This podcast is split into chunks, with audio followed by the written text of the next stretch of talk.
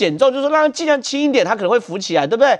可减重也很难，你减重只能什么？第一个，你的燃料可以把它拉掉，尽量把燃料弄掉。第二个，压舱水，这个船都有压舱水，对，可以把它排掉。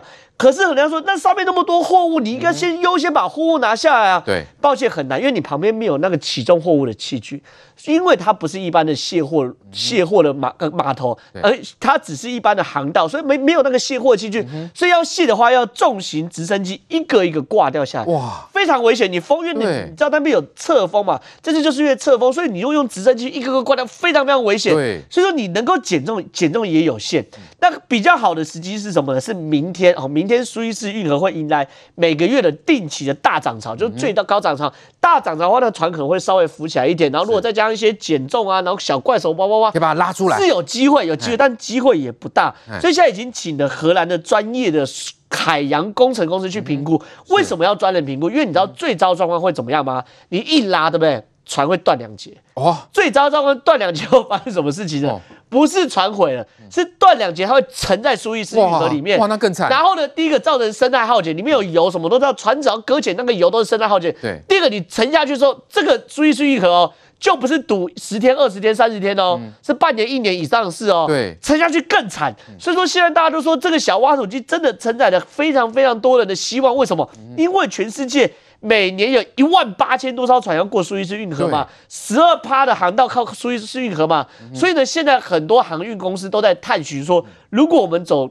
传统路线就绕好望角，对，都知道嘛。过过这个马六甲海峡到印度的时候，走埃及的红海，然后过苏伊士运河就到地中海。那如果不喜欢，就要绕非洲好望角，对，要多十几天的航程，然后大概多七千公里左右。很多人在探寻这条路，所以现在到底能怎么解决？坦白说，还真的有有点一筹莫展。对，现在普遍是呃，把希望放在这个荷兰荷兰的这个。和海海洋工程公司看有没有机会，是因为这家海洋工程公司过去是有成功打捞过沉下去的俄罗斯核子动力潜艇，它有成功打捞过，所以我们现在看它怎么评估，这才是最后的结果。哦，现在看起来是困难重重。如果这苏伊士运河继续卡下去，也不知道卡多久，那可能会造成全球经济什么样的影响呢？来，建明哥，现在很多的状况，很多的产业，或者说包括什么货柜啦、原油啊等等。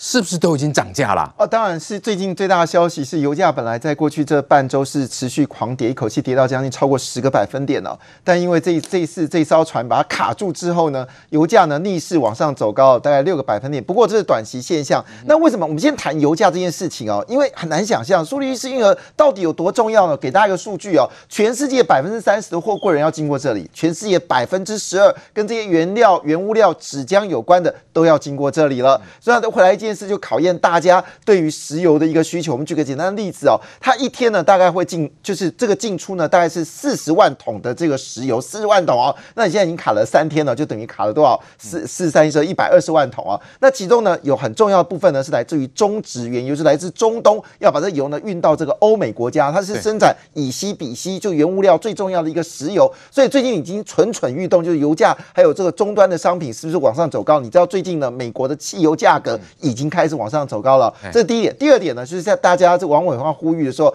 不用担心了。台湾的纸浆库存呢还有两个月。好，为什么讨论这件事？原来是巴西的政府他们先说出来，因为他们的巴西的这个纸浆呢要经过苏伊士河呢转到欧洲哦，来提供呢所谓足够的这个所谓的这个呃纸浆的需求，现在也都卡在上面了。所以呢，巴西政府说，如果我们再没有有效的把这个纸浆啊这个送到这个欧洲，欧洲的纸浆价格会上涨。没有这个消息呢，反而就造成台湾。杰明哥，那现在去绕非洲好望角来不来得及啊？十八天呐、啊，要多十八天。啊、这个当然，我相信有些比较急迫的东西，就可能刚刚去绕了啦哈。但是呢，现在都期待说这赶快过去，能够因为这省十八天真的差很多。因为我们知道，举个例子，像你这个长次轮来说哦，你知道这十八轮，它其实跟这个日本的这个常务公司呢，基本上是日本公司出船、出员工、出这个船长，那它是日日每按小时付钱的，它的租金是按小时付钱。那你绕了十八天的话，这个这个价钱就不是这样子，所有货柜人价格都会上涨。没错，中江，你遇问到一个好问题了，为什么最近这个长荣股价不没有什么跌，甚至涨呢？哎、原因是因为你知道这一塞的时候，对不起哦，嗯、这个货柜人价格呢全部调高，因为你说嘛，啊、你要再绕到这个好望角十八天，十八天，哎，这个船轮公司是用小时在计算的，嗯、你当然货柜的价格也就要跟着增长了。所以你知道这股票市场很有趣，以为是长荣会会亏大钱，其实没有，因为这个船跟船东里面都是由船务公司的。有人说哦，这一损是损了上百亿美金啊，其实没有，这个长荣已经再次说明了，这个钱呢跟我们没有关系。这有完整的一个所谓的配套措施，包括保险。那当然，整体而言来看呢，这个讯息当然让市场，特别是在纸浆、还有油价、天然气这部分是特别敏感，因为这是民生所需要。哎，会不会那到时候可能物价什么也会跟着上来喽？物价。这个是这些都是原物料。我跟你说，这可能是美国叶伦这个财务财政部长叶伦最不想知道的事情。因为呢，现在美国已经开始担心，他们最近的 CPI 的指数呢，已经持续走高了。当然，这里要考虑中国可能也很担心啊，因为中国的物价是蠢蠢欲动，因为最近猪死了一大堆哦。所以这个事情当然已经造成美国会会担心这个物价会蠢蠢欲动的一个状况。所以你看这个事情发生的时候，这个我们说的是一些跟恐这个物价有关的指数都全面的走高。但我们是希望这个事情赶快解决。如果再不解决的话，我还不知道还。衍生出更多的商品，会不会因为这一卡造成我们现在物资的一个增加价格上涨？是，来来，静静平远怎么样看这个？呃，这个现在看起来是啊无解。完全没有办法动动弹不得，整体说全球的经济哦，或者说什么这物价等等，可能都是会受到影响喽。因为你看到那个船头，专家是讲说，他们那个船头可能已经这个先入它的这个运河的这个岸壁，产生一个岸壁效应啊，先入到这个运河壁里面，长深达五公尺。五公尺，你要深达五公尺的话，它它其实在旁边，埃及那个苏伊士运河当。这个他们的管理局啊，SCA，他有派这个两艘的浚沙船，在这个左右两侧不断的去挖下面的一些沙，所以搭配在岸边的，因为旁边的这个呃苏伊士运河旁边的那个是属于沙漠松软土质的这个地形，所以它不是那种坚硬的哈，不是，看起来是软的，是沙漠，沙漠。松软土质，所以很容易就是你派更重型、更大型的也会也会出状况，再加上挖土机要这样作业啊。可能真的估计你至少没有三五天，虽然有人说啊，等二十八号到二十九号，呃，刚刚正好有讲到说迎来一个大潮，下次在这个大潮的话，又要再等十二天到十四天，谁有这个时间等啊？对，海上的贸易就是靠这个经济命脉，这一条是全球最繁忙的一个这个水道运输啊，大家都没有时间在那边空等，所以现在。我所以可能有人考虑要去绕好望角了哈，那没办法啊。虽然刚刚杰明哥说晚晚十八天，你在这边耗着等，有可能耗十几天，你有可能也超过十八天啦。那你要不要耗过去？在这边等十八天，你还还在原地，你绕着好望角到大西洋去其他地方想办法绕其他。当然，SCA 当局也有想办法引引导其他的没有那么大艘的船只走那个旧水道，但是那个旧水道去输运。在南北这样子塞住的船有一百六十五艘，哎，可是因为现在全球的这个贸易都讲究的是最快，然后最大货运一吞吐量一次一次要载很多，所以也难怪这个刚刚杰明哥讲到，他润时租船跟这个日本的正隆汽船设在日本的这个爱媛县，跟他租这艘船，现在不止船长他会很伤脑筋，船东就是日本的正隆汽船，还有保险公司。不是几百万、几千万美金的理赔，你光是这个事情已经进入第四天，昨天这样三天过去了，到前面两三天赔那个估计损失，全球的贸易就因此就要损失了五千四百亿台币。对，那这样的一个耗下去，那个五千四百亿是往上增加。虽然刚刚我们讲到金价因为这样的事情这个下跌，然后油价上升，然后影响到整个国际能源还有这个经贸的这个运输。但是因为这个状况，现在虽然他们现在找了、这个，老师会跟他说那个赔偿问题啦，现在就说可能担心长荣，长荣说他不担心，因为你可能要是船东要负责，可是船东会不会要跟苏伊士管理当局去求偿啊？哎，苏伊士管对苏伊士管理当局也要跟他们求偿、啊，他也要跟他求偿哦。埃及一年靠这个那个苏伊士运河通行是五十九亿六十亿美金在收的、欸，对，那你今天害我这一百六十五艘船都不能过的话，那因为他的这个通行费，可是临港他没有责任吗？啊，对啊，所以临临港这些都是临港人的责任，然后还有包括船。的责任、船东的责任，这些方方面面都要算进去。因为长龙为什么说他没有事？因为船是那个日本正隆汽船公司的船员、船长也都是你日本的正隆汽船。我只是跟你租这艘船，然后这上面载我要送的这个货物，船跟人全部都是你的。那只是每艘船它在运动的这个时间，钱是算我的，所以长龙会认为没事。可是国际间有经贸专家说，不见得完全这个长龙好像是完全没事一样，所以。最后要谈判是已经好几边的这个多方的这个协商，但不管怎么样，我觉得谈判是他们后面要伤脑筋的事。现在荷兰的这个他的海上传奇这个救援公司，刚刚有讲，他曾经有很多丰富的经验，包括前几年二零一一年、一二年，记不记得意大利那个哥斯达这个协和号游轮，游轮在那个意大利岸边触礁，然后几乎要翻覆，那个也是七八万吨，也是靠他们去救援的。还有二零一五年、一六年在爱琴海的一艘大货轮，也是他要这个搁浅要沉没的时候，赶快把船上的一些油啊，还有一些货物把它救下来。现在呢，这个海上传奇的这个荷兰的这一家救援公司。就在想办法，他们已经登船了，跟日本的专家、荷兰的专家，甚至也找了一些美国、俄罗斯还有埃及，几乎是各国人都在上面商讨要怎么去救。但是毕竟船真的、真的、真的、真的太重太大了，你要把它拖走，你要把它移走，你要用这个拖船拖拉都不是那么容易。所以你看到这个今天这个苹果也有这个卫卫星的这个照片，几乎这个卫星照它的痕迹从卫星这样看起来。几乎都没动，对啊，完全都没有位移，就是那一张也是一样，完全没有动作，对，所以你就知道说，在那边救援他，要想办法把他导正，实在是难上加难。毕竟苏伊与苏伊士运河的宽度就这样，就是两百公尺。刚刚正浩不是讲，已经四百公尺长，它倒过来的话，比纽约的帝国大厦、比埃菲尔铁塔、巴黎铁塔还高哎，所以。你要怎么救他？我真的很希望他们想出智慧的办法，这都是靠国际跨国的这个救援专家来想办法解决。好，再来关心美中台三方情势的最新发展。那这个拜登总统呢，在他上任之后的首场记者会当中呢，他就提出了他跟习近平之间的关系。他说呢，习近平是个聪明人，好，但骨子里没有民主，好，不会让中国公然侵犯人权，也不会对新疆跟香港的这个事情晋升，哈，会针对南海以及台湾等议题向中国问责哦。瑞德哥。怎么看这样的发展？拜登这样的宣誓是不是真的？他们后续也的确有一些动作，不会对中国软弱了。拜登那么确实非常了解习近平啊。那么两方双方在一个当副总统，一个当副主席的时候呢，事实上呢，那么也就曾经啊交手过，也曾经聊天过啊。所以呢，我相信他非常了解习近平聪明，可是聪明他却采取用笨方法。那么因为拜登呢在。今天第一场的这个记者会里面，直接针对他说他不想跟中国对抗啊，但是呢，啊，他针对台哈台湾跟南海的问题要跟中共这个问责嘛，对，中共马上回应了，各位，中共的军机每天都像苍蝇一样来台湾的西南角，我国防空识别区这边啊，对不对？对，今天从七点半早上七点半开始来了十批，哇，来了十批，包括台湾西南角、台湾东部、台湾南部。那我问你，这不是故意的吗？嗯哼，平常顶多来个呃一两批、两三批就已经很多了，这一口气来了十批啊，就不再跟你耀武扬威吗？对不对？对，老公就很幼稚啊，每次都做这种事啊。老公的幼稚从空军一直到他的小粉红去出征那个等于说呃外国品牌，不是都这个样子吗？对，都是做这种很无聊啦的事情吗？冬天就来了嘛，就是这个样子嘛。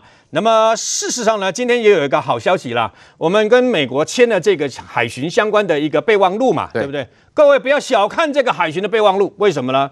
你看到的是海巡的备忘录，我看到的不是。为什么不是？因为很简单，请问你东沙岛现在谁？东沙岛跟太平岛，我们现在谁在那边管？不就海巡吗？对，我们签了备忘录，现在包括台湾的整个台湾本岛的走私反恐，然后跟这些所谓的啊、呃、抓啊弃毒啊贩毒啊等等啊，还有包括澎湖，还有包括金门马祖这些，全部都是由我国的海巡署在管嘛。嗯、而美国现在包括的海岸海岸巡防队呢，也从这个美国本土呢往外派到印太地区，现在至少有八艘的巡防舰就在太平洋跑来跑去嘛，对，对不对？我们跟他签了。中共，尤其是那一个呃像疯狗一样的这个呃《环球时报》的总编辑胡锡进嘛，不是说如果美军的军舰敢进入左营的话，他们就要怎么样吗？嗯、那如果美国的海岸巡防、海岸巡防队的相关这个这个呃他们的那个相关的船进来的话，你你怎么样？嗯哼，哎，事实上早就进来过了，是不是？嗯、所以你能怎么样？你能怎么样嘛？对，二零一九年的时候，蔡英文出访的时候，不是中间在夏威夷这个等于说啊、呃、降落吗？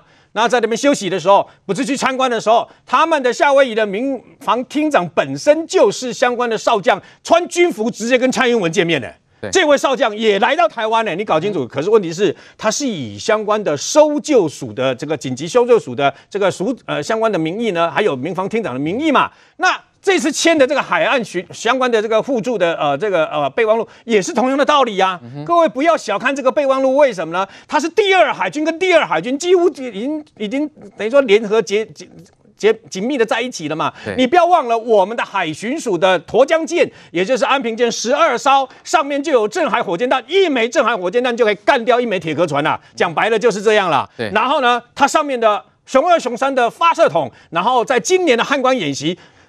平战转换的时候，二十四小时要把十六枚的飞弹弄上去。今年听说雄二飞弹将会在沱江舰里面试射。其实告诉各位啦，镇海火箭弹都已经在那个等于说沱江舰都已经成功试射过了，试射过两次达到效果，然后呢才让这个这个这个所谓的这个相关的安平舰呢真正可以巡弋在高雄跟啊东沙岛之间嘛。对，这些都是为了维护台湾的一个安全，不是吗？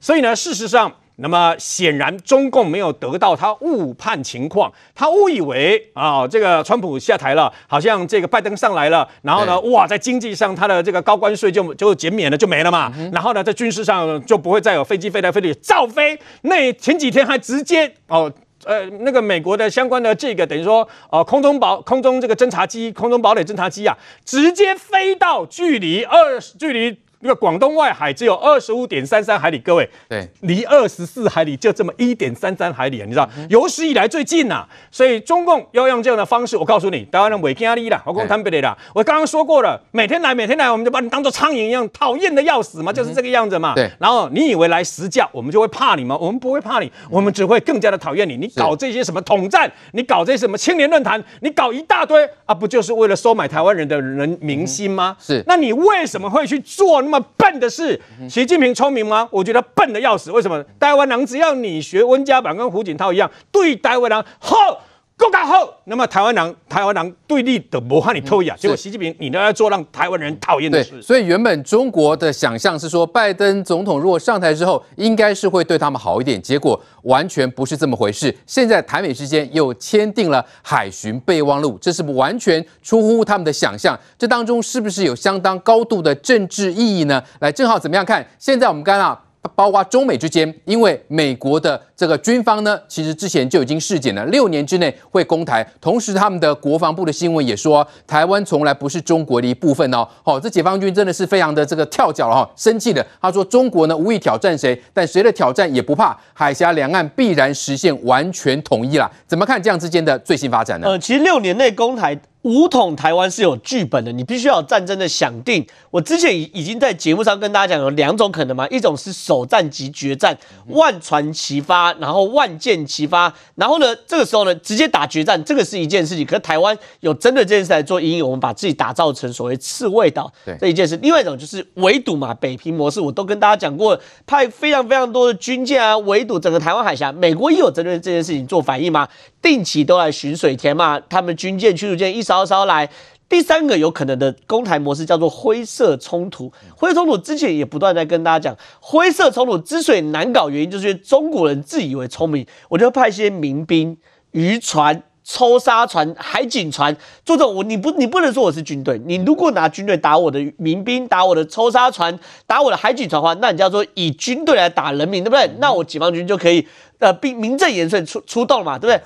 他自以为聪明是很好处理，结果呢，我认为是搬石头砸自己脚，因为他当做出这种所谓的海警法通过之后，搞这种灰色冲突的时候，引来了真正的大魔王——美国的海海岸巡防队嘛。海岸巡防队也很清楚，美国都知道你要搞这个灰色冲突，那我们就来玩灰色冲突。所以说，今天是 AIT 的执行理事，还有肖美琴，我们驻美大使，还有海岸巡防队的国际事务处处长一起签的备忘录。这个备忘录一签下去，代表什么？美国海军重返台海，你不要以为这个东西是开玩笑。美国海岸巡防队不只是第二海军，他们就叫第五军种，陆海空海军陆战队，还有海岸巡防队。战争时期，美国的海岸巡防队是归国防部管，而且美国的海岸巡防队跟我们的海军署还不一样。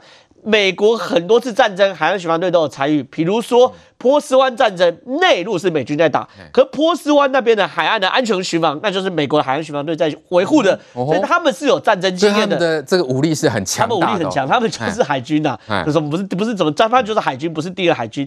好了，今天签完之后呢，那更更更明确嘛。美国的海岸巡防队跟我们台湾的海巡署会联合执法嘛，对不对？好了，联合执法的话，那这件事情很清楚喽。你今天中国搞第二搞这个模糊冲突、灰色冲突嘛？你派渔船、派抽沙船来嘛？我派海岸巡防队把你打下来了，你不能说是战争吧？对不对？照你的定义，我不是战争啊。是警察对民兵嘛，对不对？对警察对偷渡客嘛，警察对抽沙船嘛。嗯、所以为什么说中国这个砸石翻翻的时候砸自己脚？原因很简单，嗯、中国自以为聪明，想想定了一个灰色冲突来这边吃台湾的豆腐。对，然后呢，南海也是他们也是靠这种民兵啊、海警在吃南海诸国的豆腐。嗯、然后呢，日本海就是间隔诸岛也在吃日本的豆腐。对，就美国一不做二不休，你要搞民兵对不对？那我就派警察来抓你嘛。迎来真正的大警察了，真的大真的大鲨鱼来了嘛？好了，那你就不能说我在战争，你不能说我美军在欺负你哦，我是海岸巡防队嘛。对，所以你看他拜登哦，我之前一直怀疑上他是嘴巴上说说的，很多上他都是嘴巴上声援，